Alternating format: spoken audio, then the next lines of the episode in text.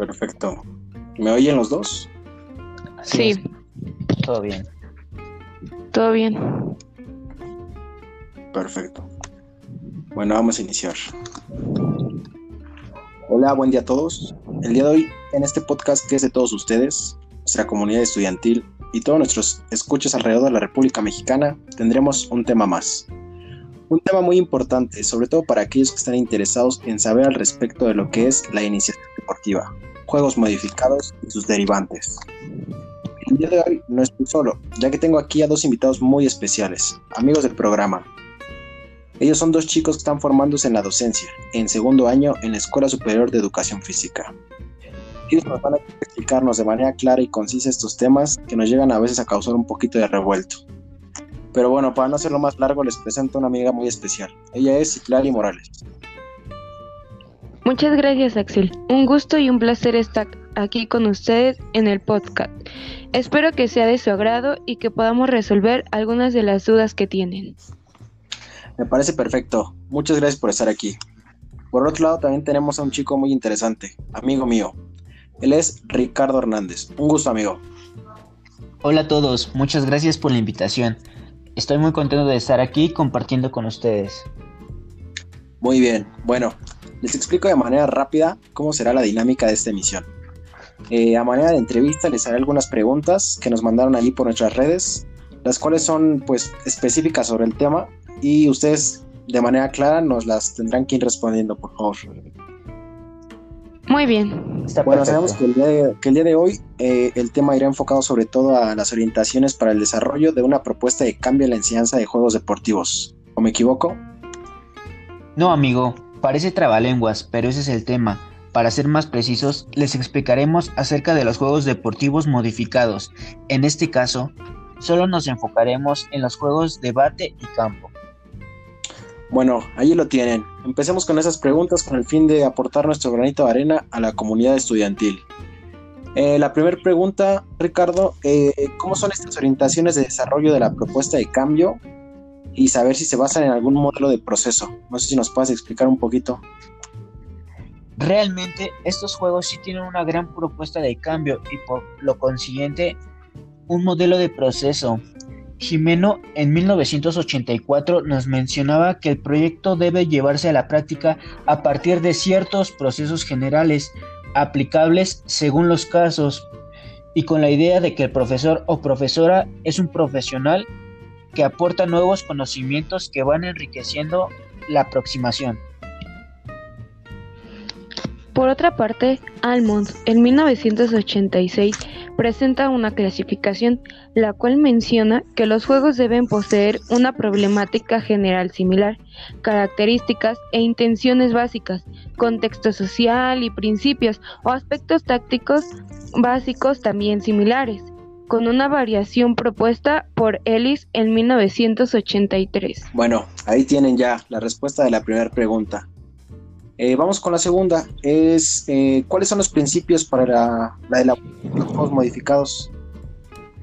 Excelente pregunta. Son cuatro principios fundamentales que compartiremos el día de hoy, los cuales son modificación de los elementos como el material, el equipamiento, el área del juego y las reglas retoma- retomando en cuenta la esencia de cada juego. Muy bien, muy bien. Bueno, este, quisiera saber en qué consisten esos juegos de bate y campo. Estaba esperando con ansias esta pregunta, debido a que es la principal del tema a tratar. Principalmente estos juegos se llevan a cabo en equipos o grupos y se lanza el móvil.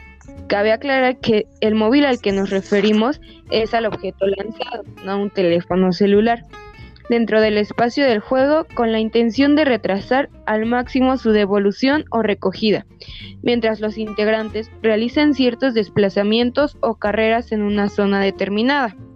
Por otra parte, los defensores o jugadores de campo deben reducir el tiempo de devolución o recogida para que los lanzadores no puedan realizar los desplazamientos o hacer el menor número de ataque y carrera. Perfecto, perfecto. Muy buena respuesta, amiga. Este, ahora vamos con una pregunta que fuera más votada esta semana. Es sobre la táctica. Me gustaría este, saber qué nos pueden decir acerca de, en cuanto a la táctica sobre los juegos de Baticampo. Bueno, como ya lo mencionó mi estimada Citlali, el principio táctico de estos juegos es lanzar el móvil a los espacios libres, que el lanzamiento sea por zonas que retrasen su devolución, ocupar espacios y distribuir el área de defensa, apoyar los espacios correspondientes y a las compañeras y los compañeros coordinar acciones tácticas y bueno, un sinfín de cosas que pasaríamos horas aquí. Pero los ya mencionados son los más importantes. Perfecto, amigo Ricardo. Bueno, ahora tenemos otra que va un poquito diferente. Me gustaría saber si hay alguna adecuación, fases, para saber si hay como una especie de progresión en los juegos modificados. Por supuesto que sí. Además de utilizar los elementos de modificación para la complejidad, debe tenerse en cuenta también la táctica de cada juego. Por tal motivo, me parece adecuado identificar una serie de juegos modificados dentro de cada una de las formas de juegos deportivos. A lo largo de nuestra investigación, descubrimos que existen tres fases. En la primera fase se puede empezar alrededor de los 10 y 11 años, con juegos de blanco móvil y otros sencillos debate. Dentro de una forma determinada hay que buscar maneras de progresar en dificultad de un juego a otro, o sea, de lo simple a lo complejo.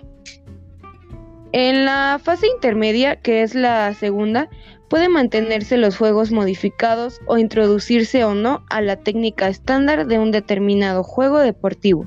Y por último, pero no menos importante, en la tercera fase se utilizan situaciones específicas de juego combinadas eventualmente a modo de calentamiento con estos juegos. Muy bien, bueno, ya nos explicaron procesos, ya nos hablaron de fases eh, donde se pueden aplicar estos juegos, pero quisiera saber si también existe alguna estrategia de comprensión la cual se pueda atribuir a esto.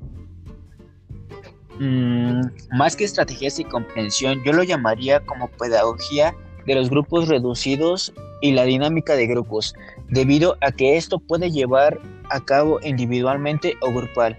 Algunas dinámicas poderlas llevar a cabo los docentes son preguntas. Esto se puede hacer en cierto periodo de tiempo de práctica, teniendo presente la comprensión del juego es más importante que la presentación de un gran número de ellos. Y esto que la comprensión necesita tiempo.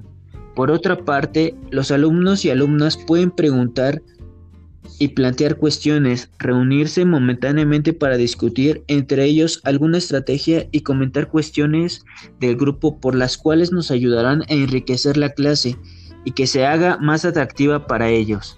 Muy bien, muy bien. Bueno, ya para no quitarles mucho su tiempo, vamos este para ya acabando. Me gustaría saber si hay algunos principios en cuanto a la relación de la evaluación que, se les aplica a los educandos. Sí, retomaré un autor mencionado anteriormente, Almond, pero en este caso en 1983. Propone la elaboración de juegos modificados por parte de los alumnos y alumnas como una forma de comprobar el nivel de comprensión de una determinada forma de juego deportivo. También puede plantearse otras formas de evaluación a partir de la observación individual o grupal de los alumnos, debido a que ya fue mencionado que este tipo de juegos se puede realizar eh, pues uno mismo o grupal. Algo importante que quiero recalcar en esta respuesta es que cuando el profesor quiere superar el modelo tradicional de enseñanza de los juegos deportivos, debe estar dispuesto a entrar a un proceso cíclico de observación, reflexión, prueba y contrastación dentro de su propia clase, o como otros maestros lo quieren llamar, adquieren un reto, y por obvias razones, un reto tiene una meta. Retomando un poquito de lo que comentó Citlali, los juegos modificados son de carácter dinámico y cambian según el espacio disponible, la intervención del profesor y la evaluación de los participantes y del propio juego debemos tomar en cuenta como docentes en un, en un mismo juego eh, relacionado dentro de una misma clase, pero sin espacios y grupos diferentes, evolucionan de una forma distinta. Cambia de un día para otro, jugando aunque sean los mismos educandos. Por tal motivo, concuerdo con mi compañera Citlali en que dice que tomar diferentes estrategias, ya sea para la, evaluación o la práctica, que llevamos a cabo en nuestra clase con referente a los juegos modificados con nuestros alumnos realmente es un reto y el docente debe tener mucha paciencia para poder llevar con sus alumnos el aprendizaje significativo y por supuesto un andamiaje. Perfecto, perfecto amigos. Bueno, muchísimas gracias por resolver nuestras dudas a todos los escuchas que nos enviaron nuestras, a nuestras redes estas preguntas. Un placer estar aquí, esperando que haya sido de su agrado esta emisión.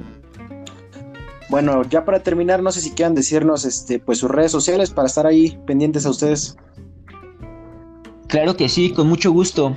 Pueden seguir mi página de Facebook, el cual subo contenido diario referente a estos temas. Me encuentran como Ricardo Hernández Flores. Bueno, primeramente quiero agradecer a la audiencia que nos está escuchando el día de hoy y a mi estimado Axel por hacernos esta honorable invitación, a Ricardo y a mí. Sin más por el momento, pueden seguirme también en mi página de Facebook, en la cual me encuentro como Citlali Castillo, y estoy subiendo tanto videos como infografías y contestando algunas dudas que por ahí me llegan al chat de juegos modificados y sus diferentes Bueno, pues ahí lo tienen. Nos despedimos sin antes decirles que se cuiden, que permanezcan en casa y si salen, que tomen sus precauciones. Un saludo a todos y los invito a seguirme en el Instagram como arroba Axel García R y el del podcast, evidentemente. Estamos también como podcast 05. Muchísimas gracias y hasta la próxima.